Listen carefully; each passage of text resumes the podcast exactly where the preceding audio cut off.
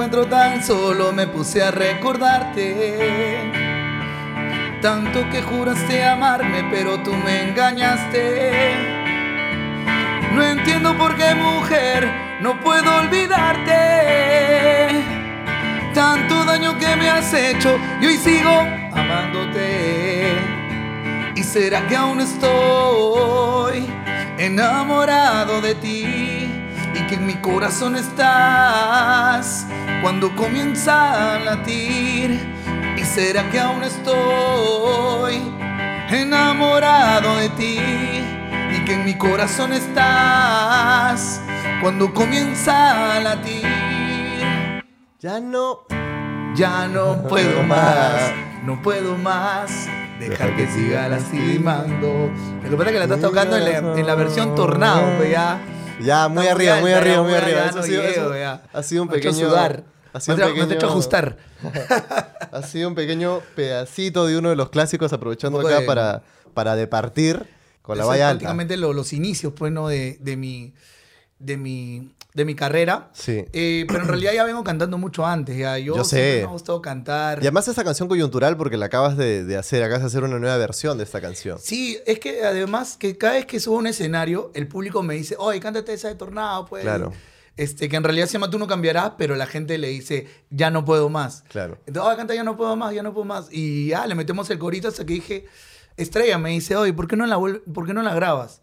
Y yo, sí, ¿tú crees? Sí, sí. Bueno, y la grabamos y en realidad este, le hicimos un videoclip, invitamos a Rodolfo, que era un integrante de Tornado en esa época.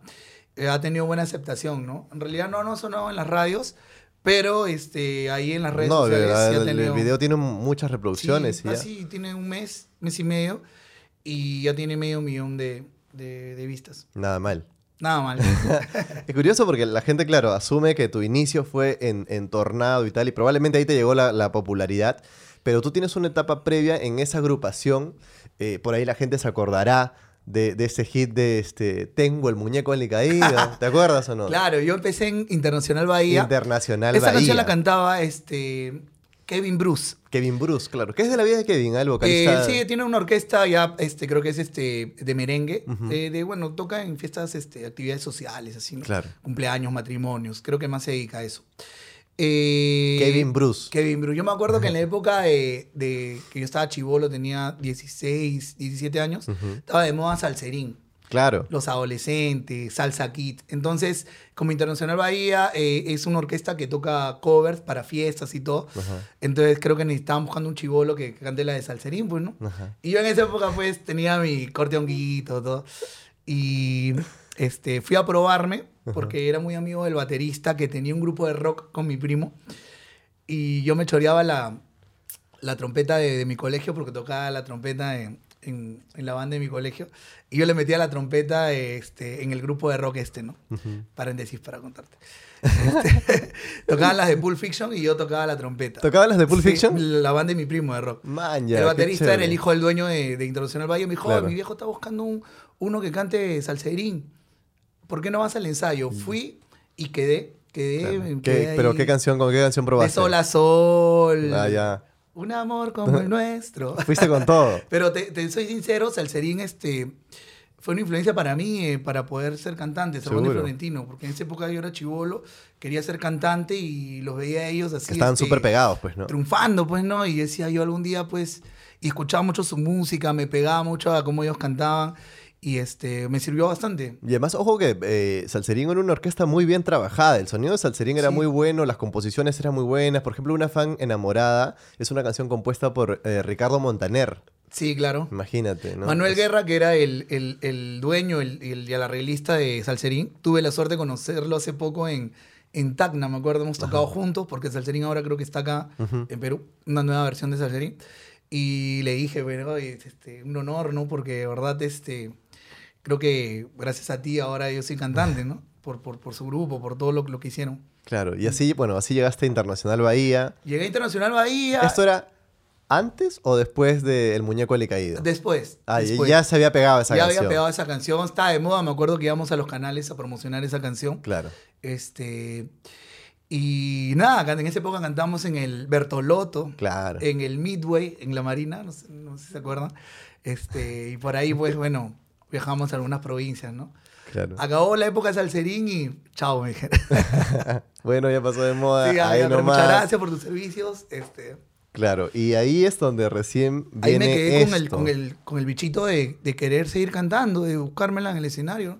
Claro. Este, y bueno, en realidad este, fue difícil, pero recuerdo que eh, mi hermano un día viene y me dice, hoy estuve en un quinceañero y un pata me dijo que si cantaba. Eh, y yo le dije que no, que tengo un hermano que canta, me dio su tarjeta y dice que lo llames.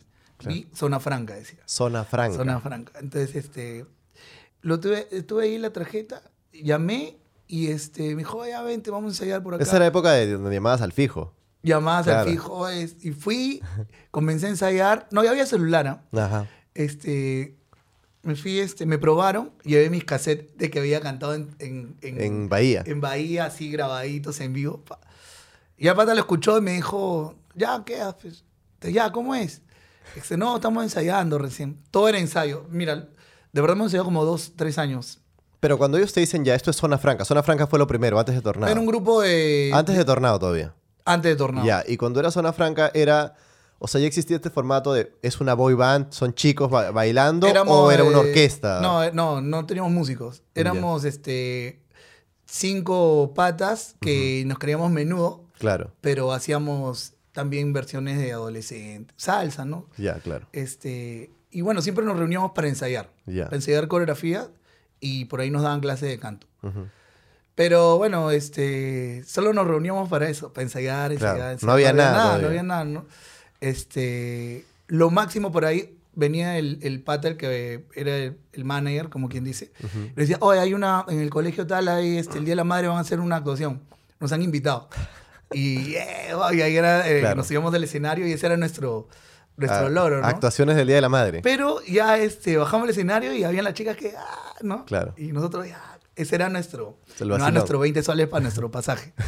Entonces, este, un día en una de esas actuaciones, ¿no? Como quien dice, el que la sigue, la consigue, había, estaba el hijo de Rosita Producciones, Willy Rojas, que Rosita Producciones era la disquera en esa época que, Claro. que sacaba los discos de Aguamarina, Armonía 10. Sí, fuer- no, Rosy hasta ahora es fuertísima, Ada. ¿no? Sí, en Mesa Redonda todavía existe su tienda y bueno. Debe, debe ser Rosita Producciones, además juega un elemento trascendental en la cumbia, ¿no? Al menos en los noventas, en todas estas agrupaciones, era, si no estabas con Rosita Producciones... Claro, no estabas en nada. Estabas en nada. Creo que había una que se llamaba Cántaro Records, que, que Claro. le quería Pero hacer la guerra. Esa era pero más, más antigua, creo, y más, Sí. más con... No eran Más tradicional. Sí, no eran tan jove- juveniles. más comercial, como quien dice, era Rosita, ¿no? Exacto. Y bueno, la suerte que el que estaba ahí nos alucinó seguramente, dijo, ellos pueden ser... La vio, dice. Y se acercó y nos dijo, muchachos, ¿por qué no graban cumbia? Yo tengo ahí una- unas canciones que me he traído de Argentina, que la podemos adaptar acá y nosotros, sí, la van a romper. Eh, ya nosotros con escuchar que un- una persona de una disquera nos estaba hablando, era, lo logramos, ¿no? Claro. Y este, ya aceptamos, vamos a hacer. Y nos dio las canciones, incluso pagó el estudio de grabación. Me acuerdo que en el mismo estudio grababa Escándalo y La Joven Sensación. O sea, ahí en esas agrupaciones Escándalo y La Joven Sensación ya, ya habían, este, digamos, empezado con el... En el- realidad, eh, estábamos grabando al mismo tiempo, en el mismo estudio, con Kevin Borda, este, el esposo de Ana Kohler. Él era el que... eh, el productor. el productor de, de- de los tres grupos. Eh, bueno, a excepción de la joven que era Daniel Veneas, que era el es, dueño, ah, el manager y el Compositor, si no me equivoco, Ajá. también, ¿no? Este, pero todos grabamos ahí a pedido de Rosita. Entonces, pero hubo ahí, este, eh, decidieron primero lanzar Escándalo, luego nosotros, después Ah, mira el dato que estás tirando. Ya, o sea, todo vino de la mano. Rosita es una señora. es una señora. Ya. Porque Pero el hijo era el que tenía el la hijo era el que visión mueve todo, ahí. Ya. Eh, él fue, creo, el que eh, apostó por los grupos de- juveniles, ¿no? Ya, y los tres venían de Rosita. O De sea, porque de repente por fuera, yo era chivolazo ahí, ya, y- y empezaba a ver Uranio 15, y ya Ah, estaba claro. reventando todo. Y, y me, y veía la sensación, y además en Estados Unidos estaba de moda Backstreet Boys, NSYNC, ya Claro, salían claro. con todos, y acá esta era nuestra versión, y era la fiebre, era muy similar. Eh, pero daba la sensación de que cada uno venía de una mano distinta. Por ejemplo, tú veías Escándalo y por ahí se veías un reportaje dominical de esos La Fiebre de Escándalo y estaba este compadre que era Rolly Ortiz, si no Rolly, me equivoco. claro. Ellos eran un grupo de, de- de bailarines. O sea, Escándalo en realidad era un grupo que que, que de coreografías. Claro. Y Rolly era el coreógrafo y era el, eh, el dueño, ¿no? En la cabeza. Sí. Entonces también les sucedió lo mismo, ¿no? Oye, Ah, ustedes pueden bailar y cantar. Entonces como ellos hacían más cumbia sureña. ¿Sabes que hay varios rubros de Sí, cumbia? claro. Costeña, sureña, norteña. Entonces ellos hacían más, más sureña porque los grupos sureños son los que bailan, pues, ¿no? Ujú. Nosotros hacíamos más, más romántica la cosa, ¿no? Y la joven sensación era salsa. Sí. Entonces ahí como que era así, ¿no? Cada uno... Y Rosita fichó a los tres y dijo, ya, los Claro, vamos a claro. lanzar. Y los puso el productor que era el esposo de, Ana, Color, Moller, Kevin Borda. Kevin Borda. Sí. Y Mira tú, uf. De verdad sí. Y bueno, acabas de dar, demasiada información a uno. de verdad, este, grabamos, las canciones eran buenísimas, las escuchábamos y eran bien, bien románticas, las letras, todo, eran canciones argentinas. Sino que, bueno, en esa época no había YouTube, entonces las canciones claro. no llegaban Ese acá. el grupo Green, esas Grupo canciones. Green, Los Charros, este, no era que, oh, son covers porque... Claro. no Ahora te matan, pues, ahora ¿no? al toque googlean y sale el... ¿no? Claro. Este, bueno, y eh, me acuerdo cuando vi el, el, el, el- el CD que salió y cassette, Ujú. este, Ahí, ya- Bueno, ¿quién le puso. Tornado? bueno, era Zona Franca primero. Sí. Sino que hay un problema ahí, este, de una, este, ¿cómo se puede decir? Un, un- una persona quiso eh, quedarse con, adueñarse con el nombre. Bueno, en realidad se, se lo quedó Con Zona Franca. haciendo una, una mala jugada, ¿no? Una persona que, el que nos en- entrenaba, nos ensayaba, ¿no? Y al final nosotros, por, por, por ser este, legales con, la, con, con Osvaldo Cerón, que era el, Esa persona. el, el de la idea que nos juntó, el que pon- invertía de una otra manera, pues no para, para los pasajes. este, nos quedamos con él y decidimos este, cambiarle el nombre. Él, él, me acuerdo, hasta llorando, decía, pucha, me quitaron todo. No, no, nosotros nos quedamos contigo, las mismas canciones, eh, hay que cambiarle el nombre nada más y seguimos para adelante. O sea, primero se formó Zona Franca y cuando van a Rosita, ¿era Zona Franca o Era Tornado? Zona Franca todavía. Zona Franca. Sí. Y ustedes cuando pasan a ser Tornado ya se habían separado de él. Eh, éramos una franca, existía eh, Osvaldo Cerón, que era el manager, el dueño, y uno que nos, ensaya- nos, en- nos enseñaba las coreografías, nos, nos enseñaba eh, canto, ¿no? Que era como su mano derecha. Esta persona sí, se juntó con un abogado y nos quiso, este, firmen acá para quedarnos con él y sacar al- a, Osvaldo. Ya. Porque él decía que no, no había aportado nada Ah, al ya te grupo. entendí, Nosotros dij- dijimos, no, nosotros nos quedamos con él porque él, él- para nosotros él es el, el que creó todo Ya. esto, pues, ¿no? Ya, entonces... Pero esa otra persona ya se había adueñado del nombre de se Zona abrió Franca. Y hizo Zona Franca con otras personas. Claro, con otros- entonces ustedes volvieron Tornado. Y nosotros nos hicimos tornados. Y así salió esta generación, la que la gente Ahí puede está. tener aquí en, en cámara, que es en época de los cassettes. Acá está Rosita Producciones. No es Bamba, además, acá está el, Original. el, el cassette. Esto con, con los temas atrás, esa época donde ponían los compositores, ponían además el género, incluso está atrás. Este, Tommy, Sagitario. Sagitario. Ah, ya, a ver. Ahí atrás, ah, ahí, eh, esta esa información está acá. Mira, Ah, ya. viene el nombre Tommy, Y su signo. Sagitario y su fecha de cumpleaños debe ser, que es este 23 de noviembre. Ajá. Y efectivamente acá dice estudio de grabación punto 14, que imagino que es un estudio asociado a Rosita. Arreglos musicales Alfredo Montero y Kevin Borda. Kevin Borda, sí. Y eh, coreógrafo Eddie Sosa. Y el diseño gráfico Rubén Alcarraz. Esto Ay, es ay, curioso que la gran canción eh, Tú no cambiarás, que fue uno de los hits más grandes del grupo Tornado, y acá se, se acredita como composición o como dueños de la canción al grupo Green, de Argentina supongo. Y es curioso cómo al costado describen el género de la canción. Y, le ponen tecno rap. Ah, tecno rap. Sí. Es que en realidad tú no cambiarás, no era, no tenía nada de cumbia. No, pues, era ¿no? un tecno, ¿no? Este, pero lo, lo consideraron como cumbia y tecnocumbia y Tecno rap. pegó, pegó bastante esa canción. Claro. De verdad que nos dio una alegría muy grande, ¿no? ¿Se imaginaban ustedes que iba a llegar todo esto? Porque claro, mira, imagínate, eras un tipo que pasaba de, de estar en, en- en casi actuaciones escolares en Día de la Madre y lo que tú veías con esto ya era escenarios llenos, además venía incluso la movida de Janet, ese tipo de cosas, y ya era multitudinario. Fue, fue incluso rápido porque salió el disco y bueno, nos consiguieron ir a... Me acuerdo en, en- en esa época habían dos programas fuertes, que era Ajá. el de Laura Bozo y el de La Chola Chabuca. Claro. Entonces nos, nos prepararon una agenda de prensa, fuimos a La Chola Chabuca, a Laura, tuvimos este, como que una cierta acogida, fuimos la segunda vez y te juro que ahí nos volvimos conocidos al toque. ya salíamos, nos esperaban este, afuera del canal, nos jalaban la ropa, este, ¿no? Hasta el paradero, que íbamos caminando hasta el paradero, una foto Sí. ya.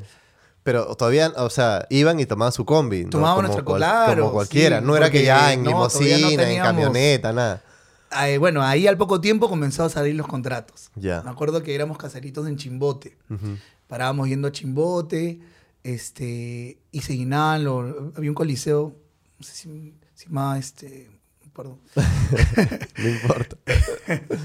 Y bueno, pero, pero parábamos siempre en ese coliseo y siempre lo llenábamos. Ujú. De fue Trujillo, Chiclayo, este, Piura, de ahí nos llamaban para Cusco, Gua- bueno, y comenzamos a hacer giras, ¿no?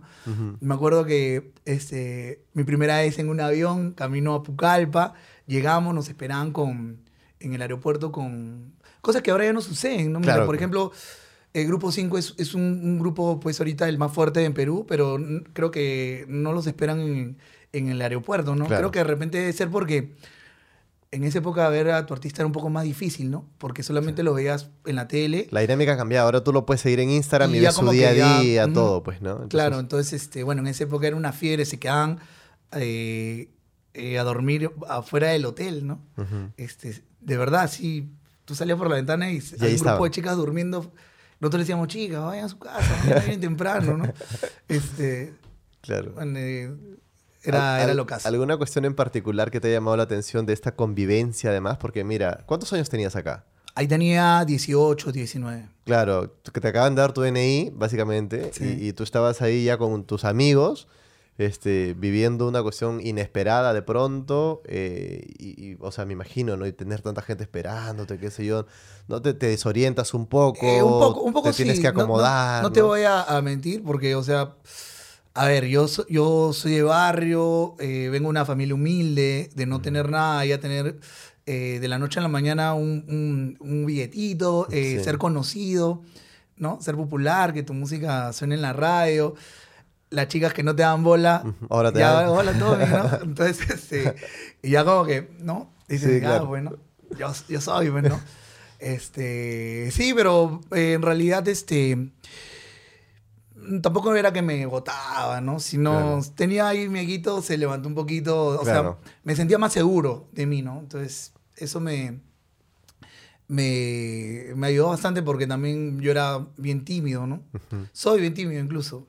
Este, así que bueno, eso me, me ayudó, fue una buena terapia. En, en este, ¿cuánto, ¿Cuánto tiempo duró todo esto? Porque yo recuerdo que este fenómeno fue fuerte y así como también explotó, era además una eh, temporada políticamente agitada en Perú, ¿no? Porque estaba lo de Fujimori eh, y luego más o menos por ahí la, la tecnocumbia se estigmatizó porque cuando eh, termina el gobierno de Fujimori era, ah, la tecnocumbia asociada a él, salía este, la, la cumbia del chino, ¿te acuerdas? Y Claro. todo esto. Y entonces ahí como que todo, todo eso se apagó después de pronto. Sí, mira, y en realidad también yo creo que fue porque, este, así como nos llevó todo muy rápido, no solamente a nosotros, sino también al manager, que era una persona que su sueño siempre fue ser un menudo Ajá. y no lo pudo lograr, se le pasaron los años, entonces eh, form- eh, eh, formó un grupo él y, y no, pero su sueño seguía ahí, él ya detrás, ¿no? También a él le llegó muy rápido y creo que no hubo eh, buen manejo, de verdad, porque incluso en Bolivia Claro. pegamos también un montón. Y, pero, o sea, creo que el- eh, la inexperiencia pues también eh, nos afectó, no solamente a nosotros, sino a todos los grupos. A ¿no? todos ellos, claro. Y nosotros también nos ramos Pampamayo, lo primero que todos teníamos nuestro carrito, Claro. eh, a todos nos veías por ahí este, en discotecas, pues éramos los guerreritos de, De la época. de esa época, ¿no? Claro. De verdad, en serio. este, entonces no, no, no, pensamos que esto no iba a acabar, ¿no?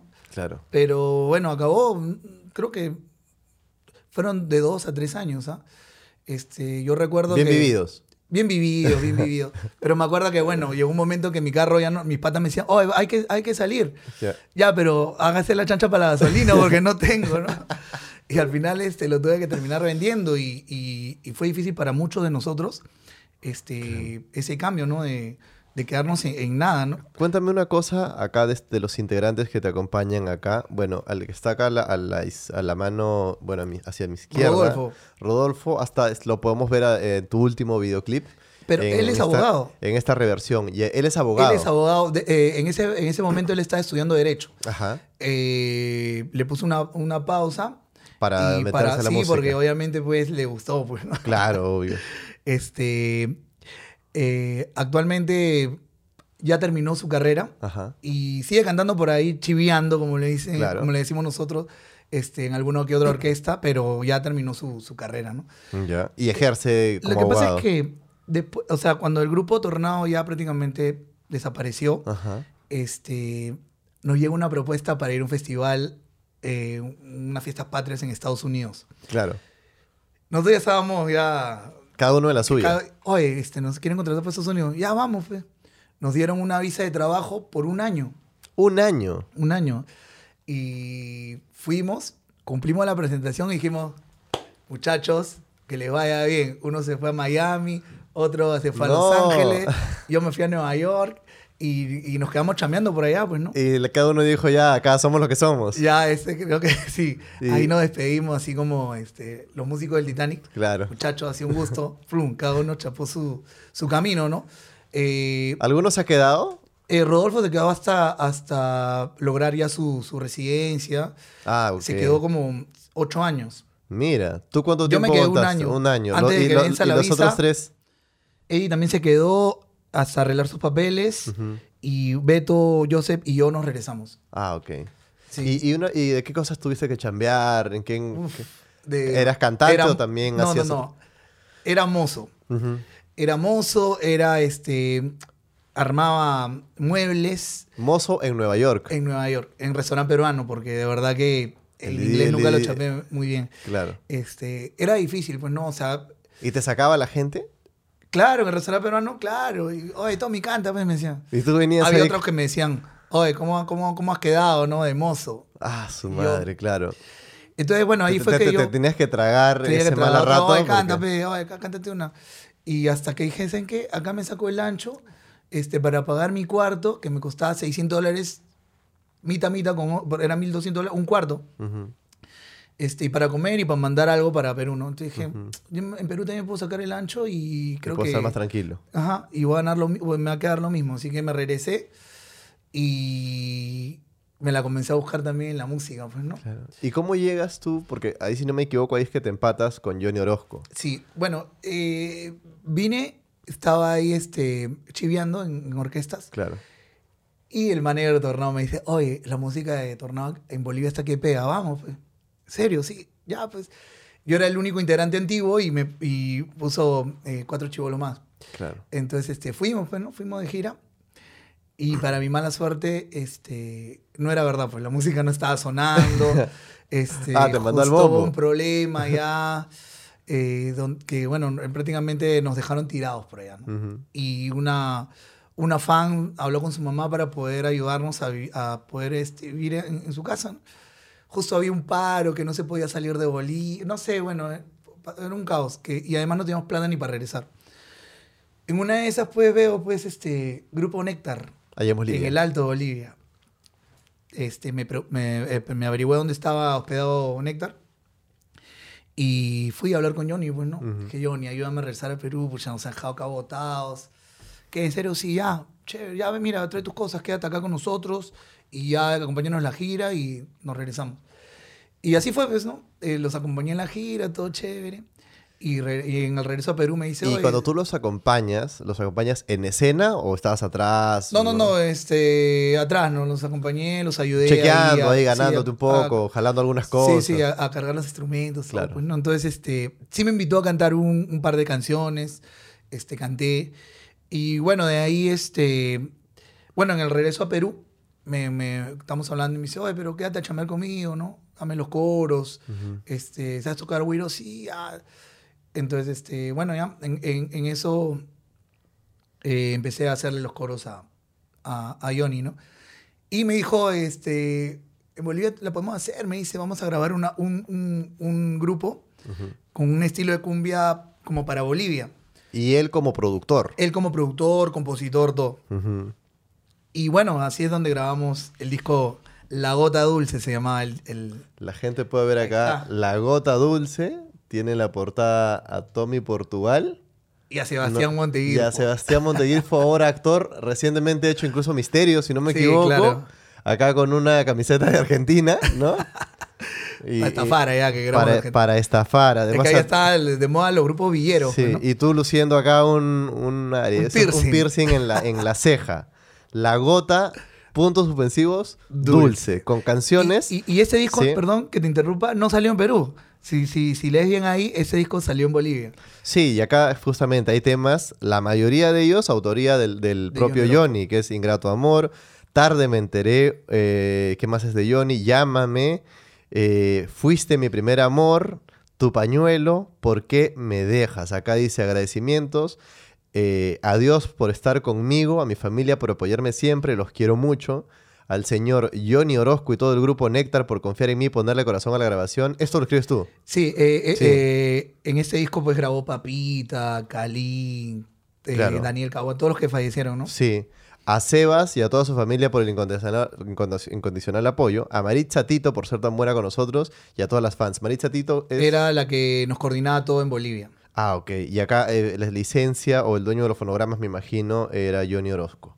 Y esto no, no llegó a salir aquí en Perú, Eh, me no, dices. salió está, está ratito. Sí, está Tiene rotito, años, pero, pues, ¿no? pero- Este- pero tiene todo el corazón, ¿no? Sí, claro. Eh, Lauro Records, creo que se llama la disquera Sí. eh, boliviana. Bueno, salió allá, hicimos la promoción, todo. Viajaron y todo. Viajamos, estuvimos por allá unos seis meses viviendo Ya. allá. Johnny iba de vez en cuando a supervisar todo. Este, ¿Qué tal esa faceta de Johnny? Porque nosotros sabemos Johnny, claro, director de orquesta, ¿no? Cantante con Néctar. ¿Qué tal esa faceta de Johnny produciendo? Sí, buena persona. Eh, mira, en realidad me enseñó mucho eh, a cantar eh, con sentimiento. En las grabaciones, pues, él estaba siempre dirigiendo. ¿Y qué cosas te decía, por ejemplo? Claro, porque tú venías de otra escuela, porque la tecnocumbia que tú hacías, de alguna manera, lo que hacían con Tornado era otra onda, ¿no? Sí, era otra onda, más juvenil, ¿no? Este Claro. ya era una cosa más este, para un público mayor, ¿no? ¿Y qué te decía Johnny? Este, nada, que siempre me decía que meta sentimiento, Ajá. que eh, me enseñaba a interpretar, ¿no? Él, o sea, él de repente no me enseñaba con teoría, pero me- él cantaba y me decía, "Mete- haz esto, haz Así. esto, pa. Claro. Eh, ¿No? Yo, haz este gallito acá, eh, est- este, este quejido. Ajá. Entonces, este, bueno, y de verdad que me enseñó muchísimo, ¿no? Me, me decía, escucha este, este señor llamado Carlos Ramírez Centeno, que ahora pues... Claro, una eh, institución. escucho, Johnny tenía mucho de él, era su, su, su hincha. Este, me decía, escucha esto, escucha este disco, escucha esto, escucha este grupo, y yo le hacía caso, ¿no? Incluso él este, viajaba bastante a Guacho para promocionar su, su música, eh, porque en ese eh, momento Néctar estaba pegando mucho por allá, yo lo acompañaba y nos íbamos escuchando música, me decía, mira, mira cómo canta acá, cómo canta. Me enseñó bastante, de verdad. Man, Casi como te apadrinó un poco. Sí, en realidad sí, y, y económicamente también me ayudaba, porque en ese momento, imagínate, solamente en nada, estaba claro. enfocado en el grupo y él me daba como un billetito ¿no? de vez en cuando. Eh, yo lo ayudaba a pegar afiches, me acuerdo. Eh, a pegar, me acuerdo, hay una anécdota que con Toño Centella, Ajá. que yo le, le tapaba sus afiches pues, con los de Néctar. y un día me agarró. me agarró. Te me iba a apayó, pegar, te apayó, Me iba a pegar. Ajá. Me agarró el cuello "Oh, es que-", y, y, este, yo paraba con capucha, ¿no? Ajá. Me Saca, bien piraño. y me saca la capucha y, ay, ¿por qué pegas? No, perdón, que no me di cuenta. No te- y me iba a pegar y Johnny me, me, me salvó. Esa siempre la cuenta Toño. Toño, es una anécdota. Qué loco. Este, bueno, y lo ayudaba en todo lo que no, eh, cargaba los instrumentos, tocaba guiro, este, no, bueno. Conociste y, ahí también seguramente a Davis. Claro, Davis estaba, este, él es menor que yo. Chiquito, claro. No, no tan chiquito, pero es, es algo menor que yo. Este, estaba gordito. ¿Cuántos años tienes tú ya? Yo tengo 37. 37. Davis debe debe tener 32, 33. 32. Y era un- ah, claro, era el chivolo gordito que veíamos en las fotos. Sí. Claro, porque por ahí cuando, cuando, bueno, tiene el accidente de Néctar y tal, y Davis es entrevistado, claro, era todavía un gordito, chivolo, ¿no? Sí, tocaba los timbales muy bien. Ajá. Tocas ahorita muy bien los timbales. Este, su papá tenía el estudio de grabación, tenía todos los instrumentos a la mano y ¿En Comas estaba su estudio? en Coyique. En Coyique, claro. Claro, entonces este, él agarró la guitarra, el bajo, sabía tocar de todo un poco, ¿no? Igual que Christian Jaipen, ¿no? Que Claro. eh, me acuerdo en los ensayos de Grupo 5, él sentaba a tocar el bajo, la guitarra, la conga, todo, ¿no? Ya de chiquito Ya se esos que- vienen, claro, Sí. son monstruos, pues, ¿no? Claro. Este, bueno, entonces, este. Sí, pues Davis en ese momento estaba eh, eh, joven. Su papá creo que no quería que él cante porque sabe que la vida del cantante es bien difícil, ¿no? Es bien difícil. Sí. Entonces, como cualquier padre, a veces uno Quieres protegerlo. quiere, claro. Pero bueno, el deseo de Davis era ser, ser músico, ser cantante y, Y ya con el tiempo su papá se dio cuenta y ya lo empezó a apoyar también, ¿no? Le sacó un, un CD que se llamaba... No, primero hicimos otro proyecto que se llama Los Monarcas de la Cumbia. Los monarcas de que la era cumbia. tipo Néctar, pero de, de jóvenes, ¿no? Ajá. Ahí Davis era eh, tocar los timbales y yo cantaba. Este, pero lo que pasa es que las canciones quedaban tan chéveres que eh, de ahí las grababa Johnny como, como Néctar. con Néctar, Sí, claro. ya, como que éramos los que hacíamos sus maquetas. este, bueno, después eh, en realidad eh, me llega una propuesta de los caribeños de Guadalupe Claro. para cantar Ahí con ellos. todavía no había pasado todavía el incidente. No, no, todavía. Yo estaba cantando con Néctar, me acuerdo, en Ciudad de Dios, que es el cruce en el norte para ir a Cajamarca. Sí, claro. Y ahí estos mano a mano. Mano a mano eh, tocábamos Néctar con caribeños, una hora cada uno. Ujú. Ta, ta. Entonces, este, bueno, eh, entre esas, ese intercambio, Johnny me deja cantando a mí. Ujú. Y los caribeños me ven y me dicen, oh, este, estamos buscando una voz joven, ¿no? Como, porque ellos justo habían tenido un accidente y habían perdido su primera voz, que se llamaba Edwin Alcántara. Este, entonces, me dejaron ahí pensando, pues, ¿no? Porque Claro. económicamente la propuesta era mejor, Claro. los caribeños tan que la rompían en el Eran norte. los hermanos... Aspericueta. Aspericueta, sí. Tan que la rompían en el norte, en realidad, este, Ya se venía esa onda, ¿no? Esa ola Sí. norteña que luego ya fue Grupo Claro. 5, todo, ya- claro, ya, claro, se venía. Ya se venía, en ya el en el norte- norte estaba fuerte. Eso, eso, eso, eso, eso te iba a decir, porque yo alguna vez conversando con, con Lucho Paz, él me decía, acá a Lima vino todo Grupo 5, pero cuando acá ya fue un furor, en el norte ya venía, ya, ya venía como años atrás tomando fuerza, ¿no? Claro, ya este, me acuerdo que en esa época era Caribeños y Grupo 5. Ujú. Grupo 5 eh, con Lucho Paz, que grabó este Morir de Amor y Motor Claro. y Motivo. Una de, de las voces más importantes, Sino que creo, ¿no? Grupo 5 estaba ahí con Caribeños, pero Lucho Paz se va. Y ahí como que eh, Grupo 5 se queda un poco y Caribeños plum, sale con todo, ¿no? Este. Bueno, Perico, en ese tiempo, Perico García, el animador de Néctar, me decía. Tommy, es una buena propuesta, anda. Y yo decía, sí, pero ya que estamos grabando con, con, con Johnny. Bueno, al final decidí irme porque recibí el consejo que era verdad, ¿no? Tú siempre vas a ser eh, corista de Johnny, ¿no? O sea, porque Néctar Claro. es Johnny. Entonces, este, allá te vas a ganar un nombre, ¿no? Entonces, este, ya decidí irme al norte. Me acuerdo que un día eh, recibo una llamada de Johnny. Oye, Claro. este, te crees vivo, ¿no? Que esto que lo otro. Yo te voy a hacer que... no". O sea, es- eh, me quería mucho y estaba dolido porque me había ido, ¿no? Claro. Este, luego lo encontré, me acerqué, le dije, maestro, lo que pasa es que yo quiero seguir creciendo, ¿no? Me abrazó, me felicitó porque en Caribeños me comenzó a ir muy bien. Este, y bueno, ahí le vamos a perezas. Y luego me pasa algo locazo porque nosotros viajamos a Argentina con Caribeños Ajá. y nos lleva el, el señor este, Juan Murillo, que es el que, el que fallece con Néctar, él es el que manejaba, él era un promotor de eventos.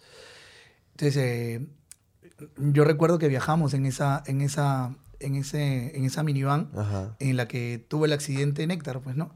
Fuimos de Buenos Aires a Córdoba eh, con caribeños. La mitad en una, en esa van Y y la otra mitad en, en otra, ¿no? Este, y bueno, es, es anecdótico, ¿no? Sí. Yo es- recuerdo... Que este, es- te hace reflexionar en lo, eh, lo que es esto, ¿no? Una lotería que puede ser, Sí. que le puede pasar a cualquiera, ¿no?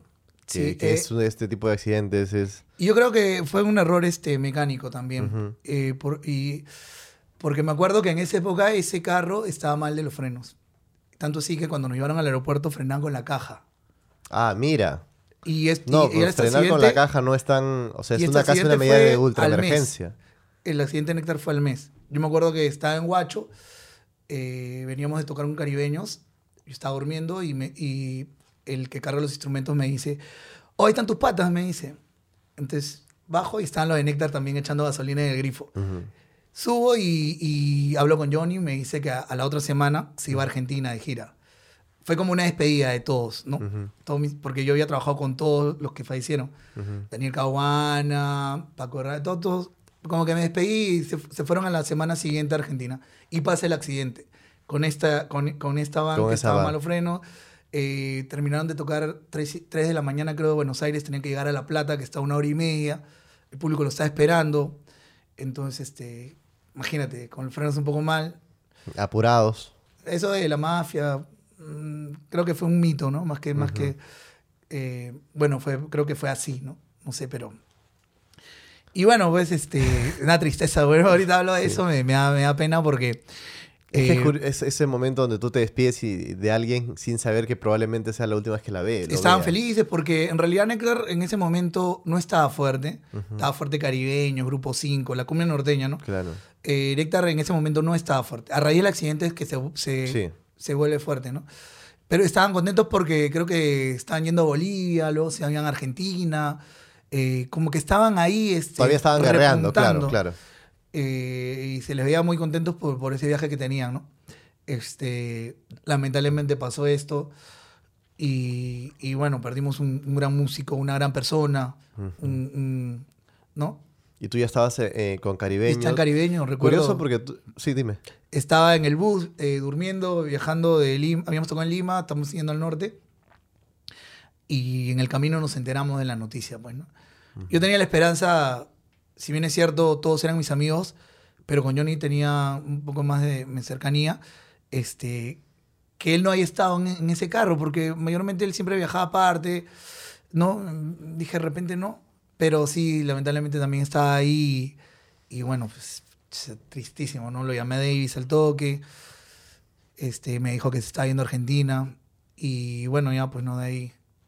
Es, es curioso esto porque, claro, recordando también la conversación que tuve con Lucho, él, él perdió un hermano también en un accidente, Sí. ¿no? Y, y tú ahora me cuentas que cuando tú entras a Caribeños, tú entras a reemplazar a una voz que habían perdido también. También un accidente de tránsito, un, año nuevo. Sí, y entonces me, hace- me hace pensar un poco en que la, la vida del cantante es difícil porque hay que cantar todo el tiempo, pero el cantante de cumbia, géneros populares, qué sé yo, hay que tienes que estar en la, en la carretera todo el tiempo, ¿no? Sí, a veces con la Tú llevas un poco apretada. décadas así. Gracias a Dios nunca he tenido un accidente. Bueno, un, un pequeño accidente, pero que no pasó a mayores. Este, Pero es una lotería, pues, ¿no? Sí, es una lotería. Hay muchos que han tenido accidentes. Y qué pasa hace poco, ¿no? Este, eh, con Gema, ahí por, Chim- por Chimbote. Ujú. Eh, Edwin Alcántara con los caribeños. El mismo faraón Elmer Yaipen, el papá, también tuvo un accidente ahí en la carretera, eh, entrando ya a Monsefú. Eh, bueno, sí, Johnny Orozco, no solamente en la cumbia, sino también la muñequita Sally, en Argentina Gilda, el Potro Rodrigo, Uf. Muchos que han perdido la... Te, te, te, te pone eso, a veces te pone nervioso, te, te llega, Sí, te toca a veces. Cada, vez que te, cada vez que te vas a subir un bus lo piensas un poco. Sí, siempre te entra a la cabeza, re- rezas y ojalá que llegues bien ¿no? a tu destino. Igual mi novia también canta y para viajando y Sí. también estoy preocupado por ella, ¿no? Este, pero bueno, pues Parte de. También puedes salir a la calle Y te te puede atropellar un carro, ¿no? O sea, Sí. que tampoco puedes vivir así, ¿no? Es curioso. Eh, ahora me, me- estábamos hablando de la parte en la que tú estás en Caribeños, que a mí me parece interesante, además muchas cosas. Yo siento que tú en Caribeños, y y he estado viendo muchos videos tuyos en Caribeños, como que ahí realmente tú te gradúas como músico, creo. Me da la sensación. Sí, en realidad, de- o sea, cuando estaba entornado en la tenucumbia, como que era, oh, chivolo, ¿no? Ah, solamente pelito pintado, ¿no? No cantan, ¿no? claro, Entonces, tu época este, donde eras rubio y tenías los ojos verdes. Ve- verdes y con aretes. Sí. este, bueno, eh, en esa época como que no, no, no veía pues chivolos, pues, ¿no? Este, como te digo, éramos los guerreritos, pues ahora todos Sí. los guerreritos lo, lo Claro. maletean, a nosotros también en ese época, ¿no? Ujú. Y en Caribeños, pues sí, me, me ganó un nombre porque era una orquesta respetada de grandes músicos. Eh, en esa época, Caribeños tenía más de 20 años. Eh, grabábamos canciones propias. Y yo notaba mucho en esa época, o en esos videos al menos, se ve que tú tienes mucha interacción con los músicos. Porque a veces el cantante, cuando está frente, que está concentrado en su canción, en la gente, pero tú tirabas cosas como, no, fulano y mengano en los vientos, y decías, son unos maestros, en plenas presentaciones, ¿ah? y ahí están los tíos metiéndolo, y mencionas al timbalero, mencionas a la persona del teclado. Porque O sea, siento se- que no son muy valorados a se veces te los notaba, músicos. se te notaba que ahí habías empezado a adquirir un este como un, sentido de pertenencia y tú habías ya terminado de digerir lo importante que era cada uno, la experiencia. Porque cada además me enseñaban mucho. Me enseñaban mucho porque, por ejemplo, si bien es cierto, yo cantaba, cantaba, o sea, empíricamente, no, no, no, cantaba nada más. En caribeño me enseñaron a hacer voces. Bueno, Johnny también me enseñaba eh, a hacer voces, ¿no? Por ahí a tocar guitarra para poder eh, saber las notas.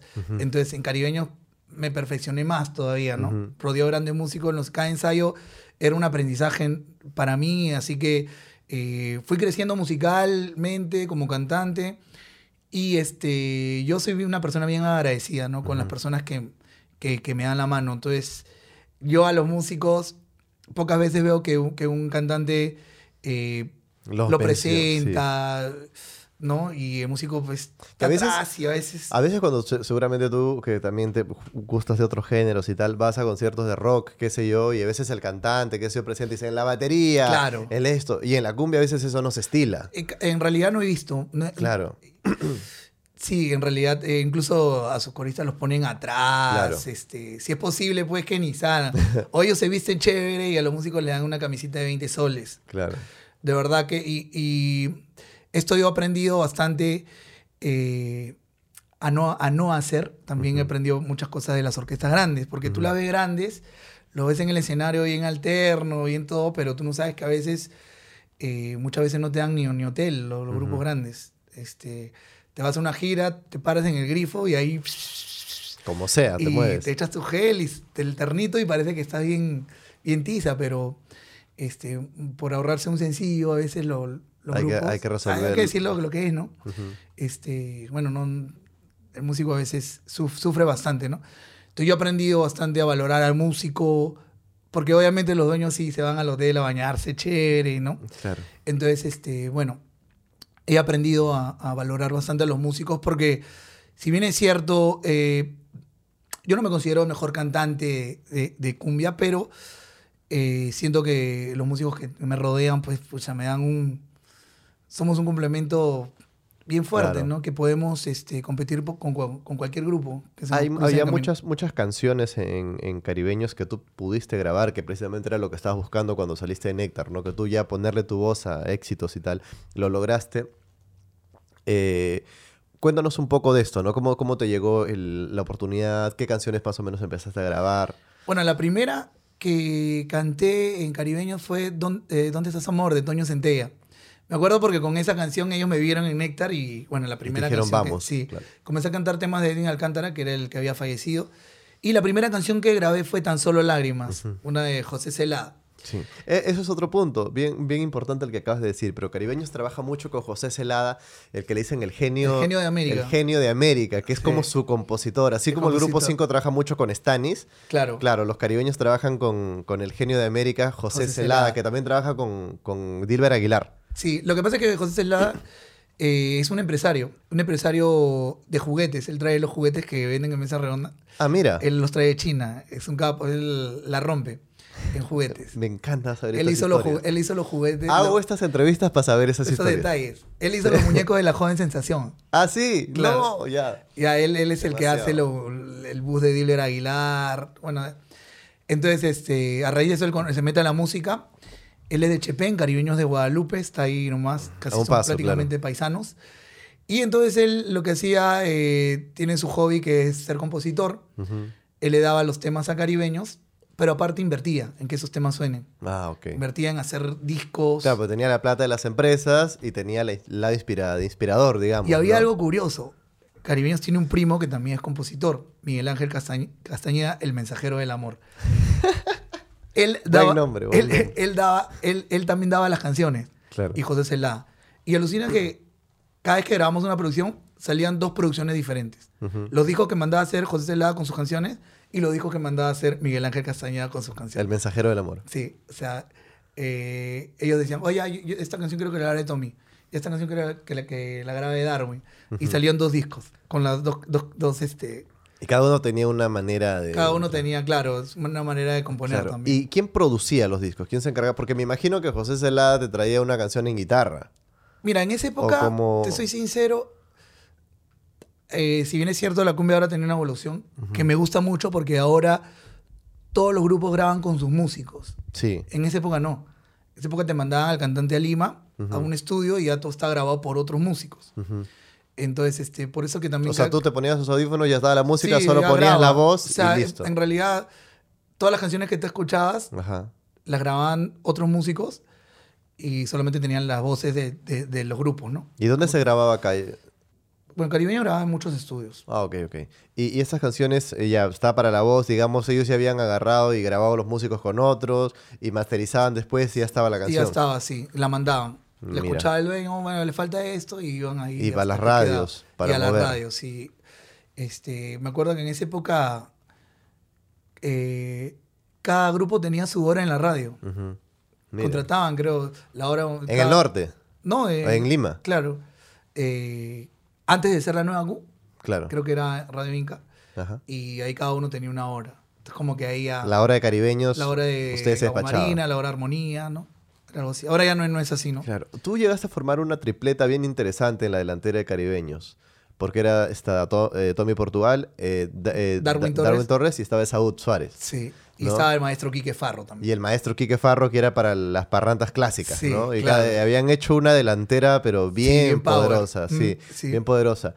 Curioso porque a mí me llama la atención el, el caso de, de- Ahora, este, Saúl Suárez, ¿no? Porque a ver, el tipo tiene una voz bien particular en la cumbia, bien particular en un registro. Te diría que es una voz que no, no he escuchado una similar, un Sí, registro es similar. Una, una voz este, alta. Sí. eh, le mete harto bobo. Arlo, es una- claro, es la, tiene, digamos, la, el registro académicamente bueno y además ¿Tú sabes tiene- cómo entra esa por otro lado tiene toda esa emoción, ¿no? ¿Cómo entra? Me acuerdo que nos fuimos de gira a, a, a Iquitos Ujú. y él estaba cantando en Caliente. Ujú, Claro, que es donde empieza con donde Tenía un par de con- hits ya en caliente, ¿no? Sí, eh, solo, muy solo, creo. Sí. No, solo. Y con caribeños es solo, muy solo. Bueno, el tema es que lo, lo vimos ahí. Ah, ¿no? ¿Cómo canta ese chato? Ajá. Eh, en esa época. eh, Pintoresco personaje también. Sí, eh, Darwin era la voz alta del grupo. Ajá. Y como que en esa época Darwin estaba medio Paldeado. creído. Ah, ya, ok. Que faltaba, llegaba tarde. Entonces, como que lo metieron en esa voz para ponerle el parche a, A Darwin. a Darwin, ¿no? Claro. Fue algo así. Y esa voz entra con todo, pues, ¿no? Claro. Entró, les- se le presentó la oportunidad y la aprovechó. Es, delgado, pequeño, pero con una, una voz, una gigante. Sí, sí. sí, sí. Tiene, hace pinta, primero- tiene, tiene pinta de ser una persona que le agrada la vida nocturna. Sí, sí, sí. sí. Me imagino, Sí, me imagino. Le gustan los traguitos, como a todos, ¿no? Pero creo que él un poco más que Sí, eso de lo decir, normal. Eso te iba a decir. No sé si como a todos, claro. Este, bueno, él, él lo primero que, que hicieron con él fue grabar un mix de caliente, donde estaba el embrujo, estaba este solo muy solo y cómo hago, que la grabó Eddie Herrera también, una canción de Stanis. Claro. Este y el embrujo pues fue un hit con la voz de Saúl en todo el norte y Claro. en Lima. Es ahí donde ya Si no me este, equivoco, el, el embrujo, o sea, entra como un gran hit de caribeños. De caribeños, Porque luego el grupo 5 también la graba, si no me Sí, equivoco. y bueno, y ahí viene caliente y dice, no, nosotros somos los porque originales. esa fue la canción que irrumpió en Lima, digamos. Con esa, toda esta movida, dijo ya, llegó Claro. a la capital y fue todo el fenómeno que Claro, a raíz de que Saúl eh, viene de, de Caliente, él no la cantaba, la cantaba Gerald Ajá. García. Pero como él venía de Iquitos y era un hit allá en, en, en la selva, entonces le dijeron, vamos a hacer un mix de Caliente. Claro. Y El Embrujo era la canción, la primera. Y fue un... La gente pensaba que era de, de caribeños. Y es más, la gente hasta ahorita piensa que la canta Saúl. Claro.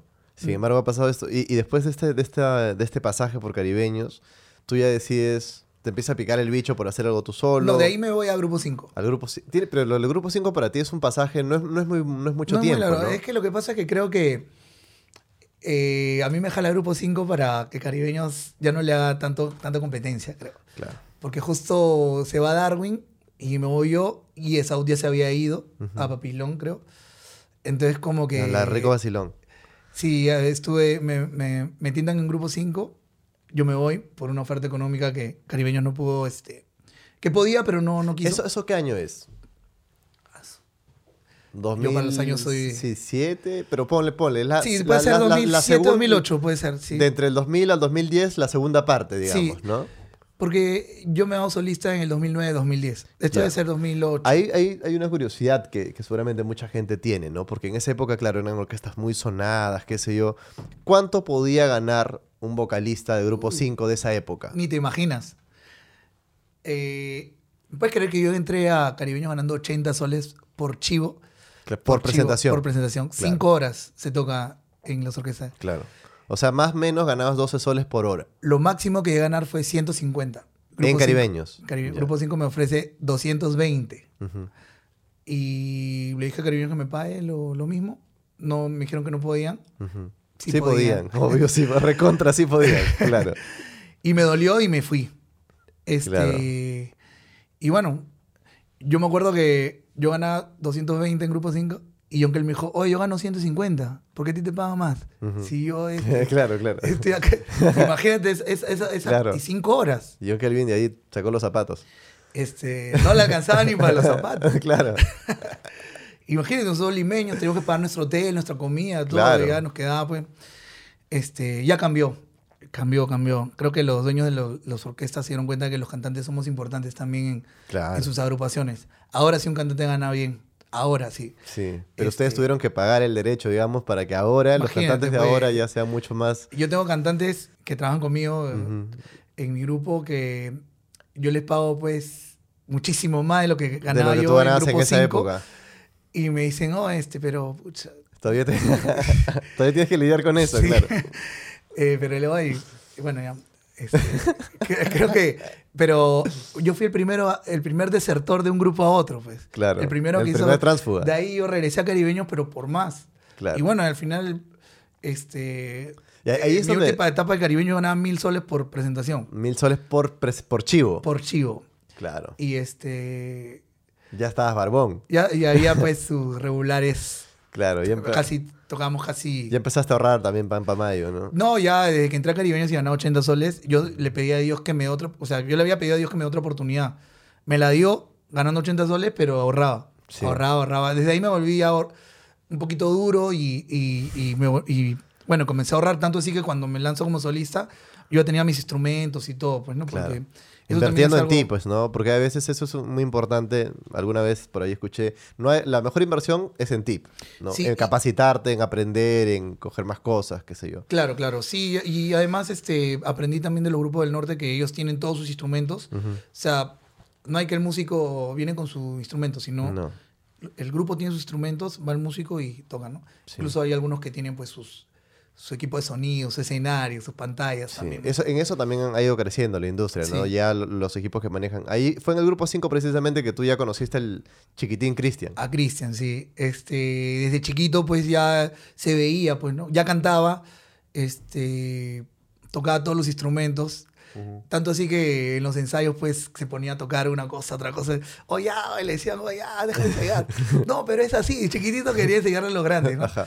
Este, tenía las cualidades, obviamente.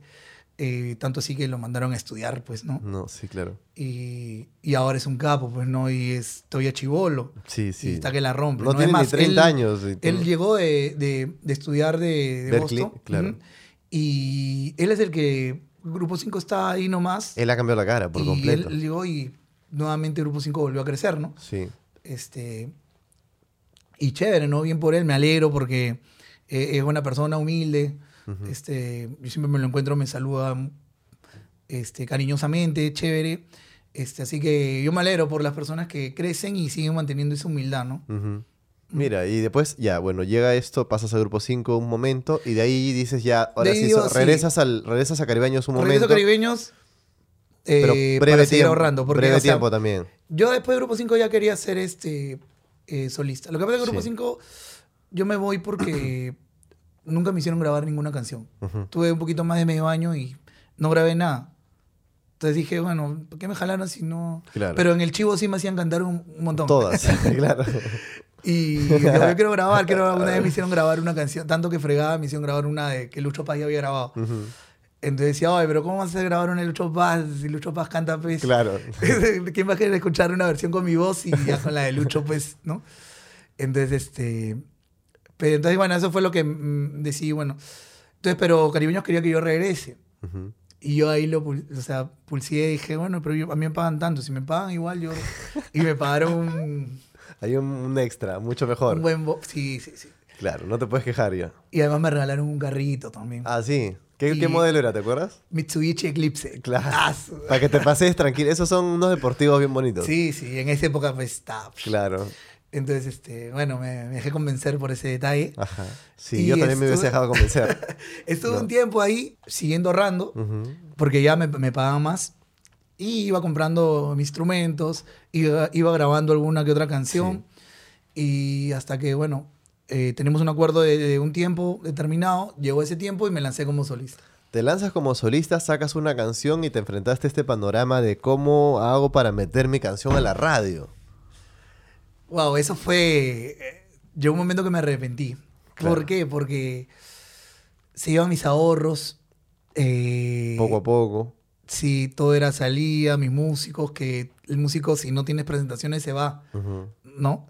Este, intentamos a veces, este, hay discotecas que te dan la puerta, o sea, tú tocas y las entradas son para ti, el consumo para la discoteca, no entraba mucha gente.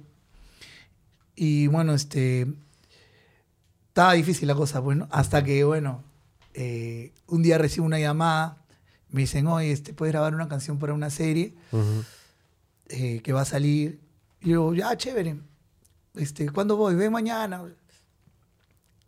Este, fui, la grabé, forcé a mi casa. A los dos días comienza a salir la canción con el comercial.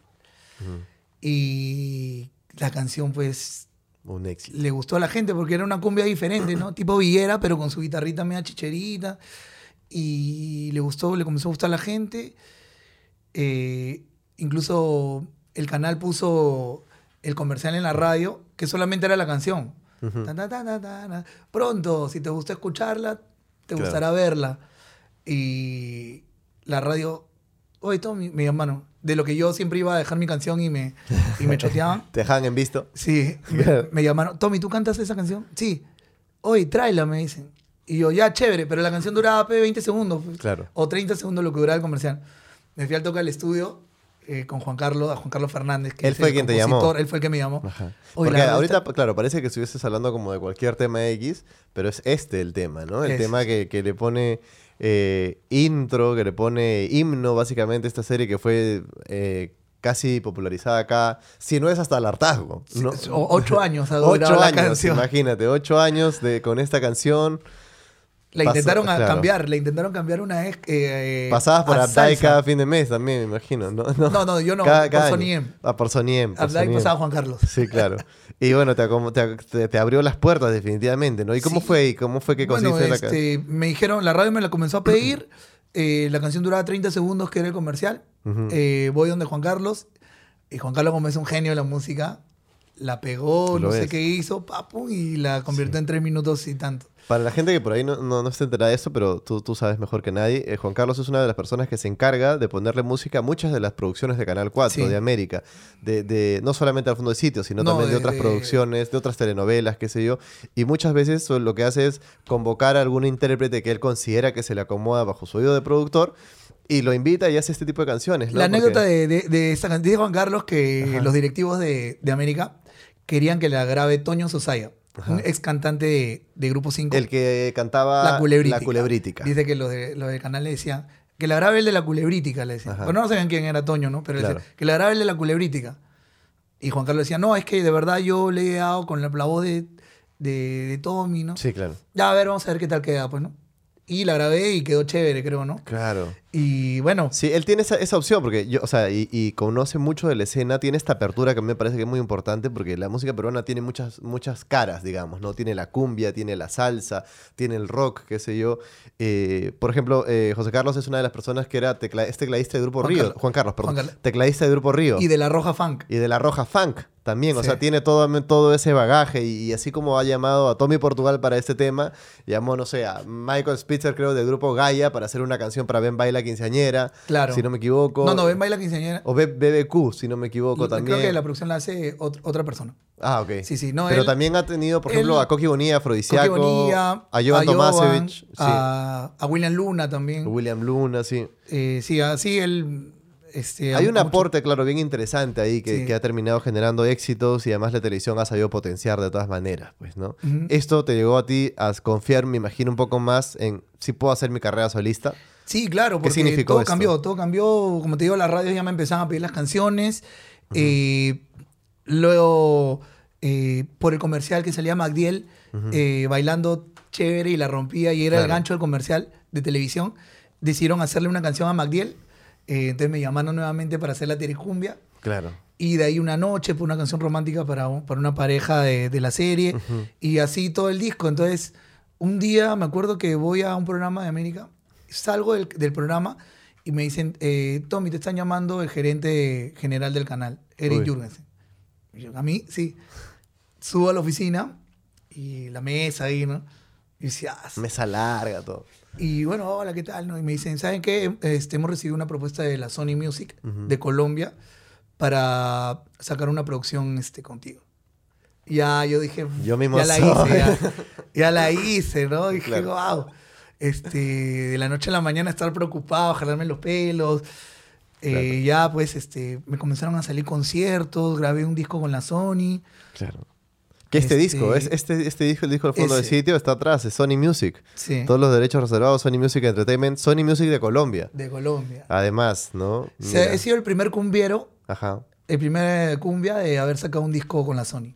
claro. Y creo que, sí, y creo que eh, en esa época creo que era el segundo, después de Pedro Suárez, el segundo peruano. Claro. Este, así que no, fue, ese disco ganó un premio al mejor disco del año. Eh, me acuerdo que me llamaron para telonear a, a Olga Tañón en esa época, incluso Olga Estabas arriba. nos invitaron a, a- a almorzar a Mamacona y yo fui y Olga le caí bien y me dijo que, que- que quería cantar con ese- esa noche en el concierto con ella. Ajá. Fui a la prueba de sonido, ensayé, canté un, a dúo con ella en el escenario. ¿Qué canción era? Mi eterno amor secreto. Ya. Una de. Se llama este.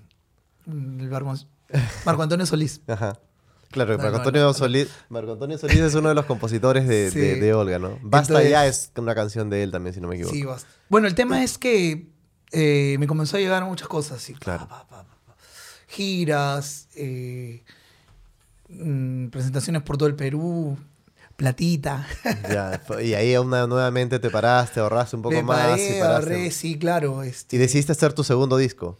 Con Juan. Carlos dijimos, bueno, ya que hemos entrado al público jo- joven y Claro. nosotros de verdad que nos metíamos las verdaderas, este, yo no soy de salir ya, pero en el estudio, Ujú. sus chelitas y, y a cranear que hay Así que fluyen las, ideas. Comenzamos a escuchar bastante los destellos, los ecos, eh, a Marino Valencia y básicamente esa era nuestra música, ¿no? Los clásicos, digamos. ¿por qué no hacemos un homenaje a la cumbia, al estilo de la cumbia al fondo y sitio, Ajá. para llegar a, la- a los jóvenes, ¿no? Incluso a los, a los compositores, a los maestros de la cumbia les encantó la idea. Hay al- algunos aportes ahí en el disco de ellos. Y ya, sacamos el disco y también fue un boom. Eh, la canción que, que radió de ahí fue Pedacito de mi vida. Claro. Y Que ya- también fue incluida en, en alguna novela. sí, creo que es. Y hasta hace poco también salió en Ojito de Hechiceros. Sí, Este, Amor Incomparable, sí. ¿no? Para Eso- para esto, este, este es el, el- el disco al que está haciendo referencia Tommy, Tommy Portugal. La carátula le hizo Sherman. Sí, que es lo único que no me gusta, creo, pero... No, la canción de la- este disco de verdad tiene versiones bien interesantes. ¿Por qué? Hay involucradas acá personas que son fundamentales en, en un poco la historia de nuestra cumbia. ¿no? Está Marino Valencia, bien lo decías. Está Humberto Tito Caicho, que probablemente Claro, ya sea uno... falleció. Ya fa- falleció hace unos años, pero era uno de los fundadores de Los Destellos, casi de la mano con Enrique Delgado. Muchas de las canciones, incluso acá tú usas una versión de Muchachita Celosa, que es un temón y que tú has podido rescatar acá. Está Jorge Chávez, está Carlos Ramírez, está Edilberto Jorge Cuestas de Eh, Los Ecos. Beto Cuesta, sí. Be- eh, claro, Beto Cuestas de Los Ecos también. Eh, hay una selección acá muy bien, muy bien, este, muy bien elaborada. Se nota como que, que ustedes realmente han hecho una exploración interesante. En realidad, este, de verdad fue bien complicado este, seleccionar las canciones. Ajá. Imagínate, hay tantas Sí, claro. que a veces nos preguntamos, creo que faltó esta, creo que faltó la otra. Eh, bueno, eh, compramos una cajita de chelas y nos, empuza- nos empezamos a escuchar cumbia y a seleccionar. Los dos. Esa era nuestra, y nuestra- hablar de la vida. Sacrificada chamba. Gran pregunta aquí es: ¿cómo así vuelves a Rosita Producciones? Ah, porque Willy le encantó, y le dije, oye, quiero este de Sonia Rosita nuevamente. Claro, nuevamente. No, además que Willy, Willy te refieres a la misma persona que una, más, un par de décadas atrás te había fichado Sí, con, claro. con Sor- Tornado, Y quedó la amistad, Franca. quedó la amistad así, este, siempre. Ajá. Eh, mira, te soy sincero, en esa época no había mucho, poco YouTube, eh, Spotify no existía. Entonces, yo siempre me- me he considerado un artista para la gente del pueblo, pues, ¿no? Sí. Y me parecía que con la Sony Music, mi CD a 30 lucas, 25 te iba a matar. soles, pues no, no, no, o sea, no, pues no, ni yo mismo lo compraría. Claro, Así que yo quería sacarlo pues a, 5 soles, pues, ¿no? claro. Entonces por eso me, me hablé con Willy para que me lo saque. Por eso, obviamente, pues la. Claro. Es, es Y, y claro, es otro material y tal, claro. este es otro, otro, otro tipo de, de- ese otro plástico y tal. Ahora, eh, ¿cómo queda esto de, de- de la relación con, con Willy? Que me parece interesante que él te diga, ya, ven, hay que hacerlo. Le encantó la idea porque él es, obviamente, pues, recontra cumbiero. Sí. Le- lo escuchó el disco y me dijo, qué paja, me dijo. Vamos a Este, hacerlo. Vamos a hacerlo en uno. Sí, Sí. digo, yo quiero que cueste lo más barato que se pueda. Este, es más, incluso eh, eh, tenía la página web en esa época y había un link para poder descargarlo gratis. Ah, buenazo. Ujú. ¿Y era más difícil para ti meterlo a la radio o ya había generado una mejor relación? No, sí, al toque entró pedacito de mi vida. Claro. Entró rápido, amor incomparable. Este, porque ya como, o sea, si tú estás, ya metiste una, dos, tres canciones. Ya se te abre la puerta. Ya, claro. Las demás. Ahora, después de esto, a mí me llamó la atención que tú nuevamente decides armar la agrupación y traer los tigres de- del sabor, si no me equivoco, Ah, le no, eso ponen fue ahí. ya después ya. Sí, por eso me, ¿por qué no continuar un poco ya en esta viada? Mira, es que eh, te lo resumo todo así rapidito. Después de este, Ajá. ya este, dije, uy, la hice con este disco. Y ahora quiero hacer la cumbia, llevarla a otro. Porque sentí que había logrado mi cometido de que la gente joven escuche nuevamente canciones Clásicos. Clásicos. Claro. Este, y ahí dije, ahora yo quiero que la cumbia suene internacionalmente, que es el sueño de todos los que hacemos cumbia en realidad. Sí. Grupo 5, el mismo Davis, Claro. eh, ¿no? Grupo 5 ya lo está haciendo de una manera... mm, en esa época yo no era bien asesorado, no tenía un, un buen manager. Este, Qué importante es eso, ¿no? es muy importante rodearte de un buen equipo. Sí. Yo creo que si hubiera estado rodeado de un buen equipo de trabajo, hubiéramos logrado muchas más cosas, ¿no? Este, pero bueno, no hay que arrepentirse, hay que seguir para adelante siempre. Eh, de los errores uno se aprende. Entonces dije, quiero hacer este, la cumbia internacional. ¿Cómo hago? Comencé a ver cómo habían hecho otros artistas para su género de sus países, poder este, interna- internacionalizarlo. Vi a Carlos Vives, eh, Aventura, Claro. y dije, creo que hay que meterle un toque Urbano. de urbano Sí. este, sino que, bueno, me, me junté con, con un amigo que hacía música urbana. El error fue que él me dijo, creo, mira, yo cuando hago el- mi, mi chambas, la hago solo. O sea, no me dejó involucrarme ahí para yo meterle la, la cuota cumbiera. Entonces, este, bueno, creo que se fue muy urbano el disco. Y tanto así que eh, grabé con Trevor Clan, un reggaetón. Ya yo no sé en qué momento Todo había empezó cruzado la línea claro, ya, claro. y me había convertido este, en un cantante de música urbana. No, no me sentía como Ajá. haciéndolo. Este, el público urbano, algunos sí me aceptaban, otros me, me decían, oh, chichero, tú. ah". Claro. Este, Y por el otro lado, tu público la- la- cumbiero la- ya se cumbiero me dice, Oye, ¿este qué, qué, qué fue? Claro. Eh, la radio de cumbia comenzaron a sacar mi música porque dijeron... Ya eres otra cosa. Sí. Y fue difícil ya retornar en ese momento Ujú. a la cumbia, ¿no? Ahí fue que, bueno, ya estaba en el limbo, pues, ¿no? Claro. Y tuve que nuevamente empezar, pues me fui a Caribeños. Eh, La vieja confiable. sí, dije, bueno, voy a empezar de nuevo. Hablé con los Pericuetas. En ese, yo en ese momento había juntado mi, mi plata. Si bien es cierto, estaba herido de toda la inversión que había hecho de- Claro. con el disco urbano, pero bueno, ¿Cómo se llama ese disco? urbano. ya. ya. Este, y bueno, este. eh, cada vez que me acuerdo de ese disco. sí, sí, sí, te da, te da, te da. Pero bueno, eh, lo intenté. Sí, claro. Me tatué un. eh, esto que. Bueno, no sé si se puede. 100% cumbiero, dice acá. Ajá. Como diciendo, oye, déjalo ahí, ya no hagas nada más raro. Ajá. Y bueno, regresé a, Caribeños, volví a recuperar mi público de cumbia, grabé canciones. Este, en- en- me acuerdo en esa época, hice que regrese Darwin todo. O sea, hicimos, juntamos toda la delantera antigua y Caribeños empezó a- nuevamente a Ah, repuntar porque no estaba en un buen momento. Bueno, ahí pues, sucedió algo pues que ya no sé si contarlo. No, pero tú sientes, na- nadie te va, nadie te va, este, no, porque ya va- si dio ahí un par de nombres, me puedo ver eh, perjudicado ahorita. No, pero me, me imagino que algún desacuerdo, algún desperfecto. una- una persona de una radio, eh, yo ya había grabado, te- o sea, a la par que está en Caribeños, comencé a grabar este otro disco como solista, ¿no? Y cuando lo tenía listo, comencé a hablar con las radios para ver si me podían apoyar. Una de estas radios, el dueño de una radio me dijo, ya, mira, yo te apoyo, pero venga a mi grupo, apóyame seis meses.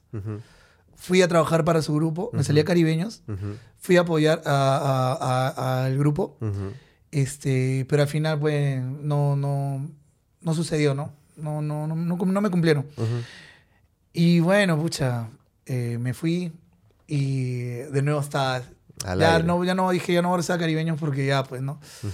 Entonces, este, eh, comencé a chiviar, pues, ¿no? Solo, bien que mal, por ahí me salen mis contratos porque me, me gana un nombre en la Ya eres cumbia. una figura, claro.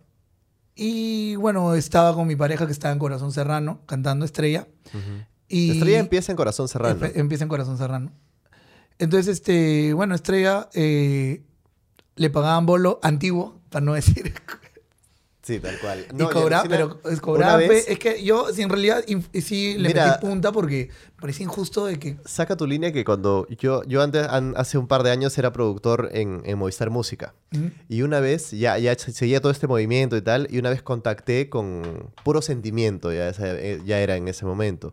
Y vinieron las chicas, primero me sorprendió lo jóvenes que eran todas, muy, muy jóvenes. Y estaban todas ahí como conversando, qué sé yo.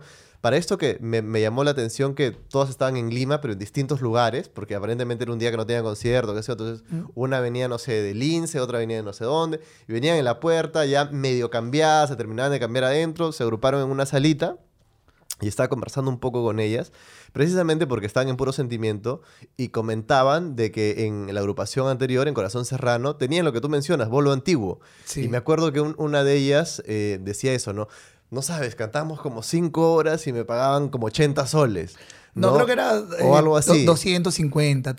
Claro. Pero, a ver, si son las cantantes, la imagen. Claro. Prácticamente la gente lo y de, hecho, seguía y por- de hecho, claro, ellas me cuentan que eh, se forma puro sentimiento precisamente en busca de mejores condiciones. ¿no? Sí. Y que ellos podían dárselas, pero bueno, no sé Claro. por qué no, ¿no? Y que seguramente a sus nuevas delanteras sí le dan mejores condiciones. Ya, claro, una vez que tú pierdes. Claro, ya, aprendes la lección, digamos. ¿no? Claro, este, bueno, me acuerdo que yo le decía a Estrella, oye, pero si cobran Claro, un montón de dinero, Sí, ¿por qué no te sí. pueden pagar algo más? sí. Este. Porque lo curioso es que además el cantante sabe cuánto cobran. Claro, porque era. Es eh, inevitable que te sí. enteres. Entonces, decían, no. Claro. Entonces, este. Ella se fue, se fue. Hicimos un dúo. Ujú. Y bueno, ella se dio cuenta, pues, que. En ese dúo además repatriaste a alguien. Sí, claro, a Claro, Rodolfo de repatriaste a. Rodolfo. Y oye, de verdad, este, comenzamos a hacer giras, a hacerla, a hacerla linda. Lo que pasa es que no sé, bueno, faltó un poco de apoyo de la, de la radio, pues no Claro. como siempre. Es, algo que es normal, ¿no? Este, Es algo con lo que tienes que lidiar de tanto sí, en sí. tanto, pasa. este, lo bueno que hay redes sociales para poder este, difundir tu música. Y bueno, creo que si hubiéramos tenido el apoyo de la radio, hubiéramos sido un grupo más fuerte. Pero eh, me acuerdo que Leslie Águila tenía en esa época eh, su, su grupo también como solista, que tampoco eh, tenía el apoyo de las radios. Así que decidimos unir fuerzas, eh, asesorarnos bien de, de- de un buen manager. Por eso acudimos a MJC, que es la, la disquera de la Gran Orquesta Internacional. Claro. Y le proponemos hacer este un grupo, pues, ¿no? Con Leslie Estrella y además yo de Yapa. Eh, y bueno, es ahí donde nace puro sentimiento, pues, ¿no? Claro. Ahí yo he sido el productor musical hasta hace poquito. Pero tú no estabas involucrado como cantante. Estaba como cantante hasta que vi, dije, no, este es un grupo, Es de, un grupo de- de- femenino. Sí, eh, yo voy a hacer eh, un proyecto para mí. claro. Bueno, entonces, este, bueno, rápidamente, además por las voces que habían ahí, estaba Estrella, estaba Leslie, estaba Tamara, que eran la, la cara de Corazón Serrano, el grupo se levantó rápidamente y hasta ahorita sigue ahí este, fuerte, ¿no? Y tú dijiste, bueno, yo voy a hacer mi propio costado. formato y sí, así... porque ya en realidad este, era un grupo femenino, entonces dije, voy a hacer lo mismo, pero en versión hombres. Así que junté la delantera fuerte caribeños, que era Esaúd, Darwin y yo, y Los hicimos Tigres. los Tigres de la Cumbia. Sí. Este proyecto sí fue, in- o sea, mío. ¿Te fue eh, complicado convencer a Saúd? No, porque él está en Caribeños y este Ya un Trabajando- más, más, más, más llenito. sí está en Caribeños y en realidad esto lo queríamos hacer en, en Caribeños, juntarnos la delantera, pero saldría este, más, me imagino, económico y tal. Sí, claro, eh, era mejor hacerlo nosotros y nosotros mismos ser los dueños del proyecto, pues porque Claro. Saúl, Darwin y yo éramos socios. Lo hicimos y rápidamente también... Era la misma fórmula de puro sentimiento, Estuvo. pero en versión hombres, ¿no? ¿Y por qué tuvo que parar? Porque bueno, es un poco complicado trabajar con mis dos amigos. Me imagino, ¿no? sí, es complicado. Me complicado. imagino. Y tú dijiste, Son bueno, mis amigos, eh, todos tenemos errores, se pero... mantienen, mantienen la buena relación. Sí, sí, Sí, sí, seguro. sí. sí. Eh, todos sabemos en qué hemos fallado, ¿no? Claro. Eh, Me, me da risa cuando, cuando te pones así en...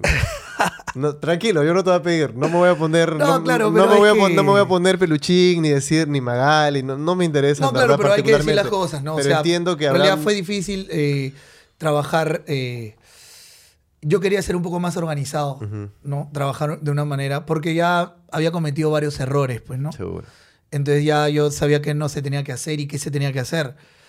Pero como éramos socios, eh, entonces, este... Claro, el aprendizaje es otra cosa, es- tiene otro ritmo. Claro, y ahora sea, tú tienes, entonces tú decides abrir, decides sacar ahora Tommy Portugal Claro, y la pasión. mejor hay que quedar como amigos antes Claro. de terminar peleándonos y dejamos además el grupo arriba porque Ujú. nos hemos ido un gran momento Ujú. del grupo. Este, y decidimos así sanamente cada uno tomar sus- su, su carrera. ¿no? De Sao ahorita está en un grupo que se llama Triple R, porque además él es de Iquitos y era bien difícil porque mira, yo soy Claro. de Lima, Saúl de Iquitos, Darwin de, Trujillo y en las giras pues nos juntábamos para ir de gira y llegábamos y cada uno... Y ahora este, este último, esta producción o que tú has decidido emprender y tal, y haces, eh, me parece que conoces muy bien al público, porque has cogido una canción, por ejemplo, me decías que Estrella te dijo hay que hacerla, qué sé yo, Sí. y has vuelto a hacer Tú no cambiarás y tal. ¿En qué etapa te encuentra ahora y qué esperas lograr? Mira, yo eh, en esta etapa eh, estoy decidido a seguir para adelante, eh, pase lo que pase, como solista, con mi grupo. Ya no, no, ya no dudas, ya no tienes... ya no dudo, yo creo que ya después están ya muchas lecciones aprendidas. sí, también, de, ¿no? de- de tantos errores que he cometido, de repente por. por, por fal- porque no ha habido gente que, que- que me ha aconsejado bien, ¿no? No me he rodeado de, de un buen equipo. Este. Es que eso pasa también porque tú al final eres un cantante, eres un intérprete, no, no eres ni marquetero, ni, Sí, habías- ni- claro, o sea, gestión. Eso lo has ido aprendiendo ya en cancha. pues, claro, ¿no? yo un estudio para crear música Sí, o, claro. o hacer algo que me guste. A mí me da la sensación de que a veces en la cumbia hay mucho empirismo. sí. Decir, mu- la gente está aprendiendo sobre el camino. Sí, eh, en ¿no? realidad sí. Es que lo que pasa es que, bueno, en mi caso, siempre he tenido que trabajar. Claro. No puedo darme el lujo de Para. Sí, y, y- y siempre mis trabajos han sido viaje, viaje por aquí, viaje, viaje, viaje. Entonces no puedo estar mucho tiempo en un solo lugar. Claro. Entonces, este, he decidido ya en esta ocasión eh, rodearme de un mejor equipo. Porque, en mira, tengo 20 años, más de 20 años cantando. Eh, creo que me gana un nombre en la cumbia ya. Eh, tengo un- unos músicos extraordinarios que me acompañan. Eh, el público me quiere. Entonces, eh, siento que lo único que me falta es rodearme de un buen equipo, que ya, ya, ya lo tengo, para en esta nueva etapa hacer algo más grande. Ujú.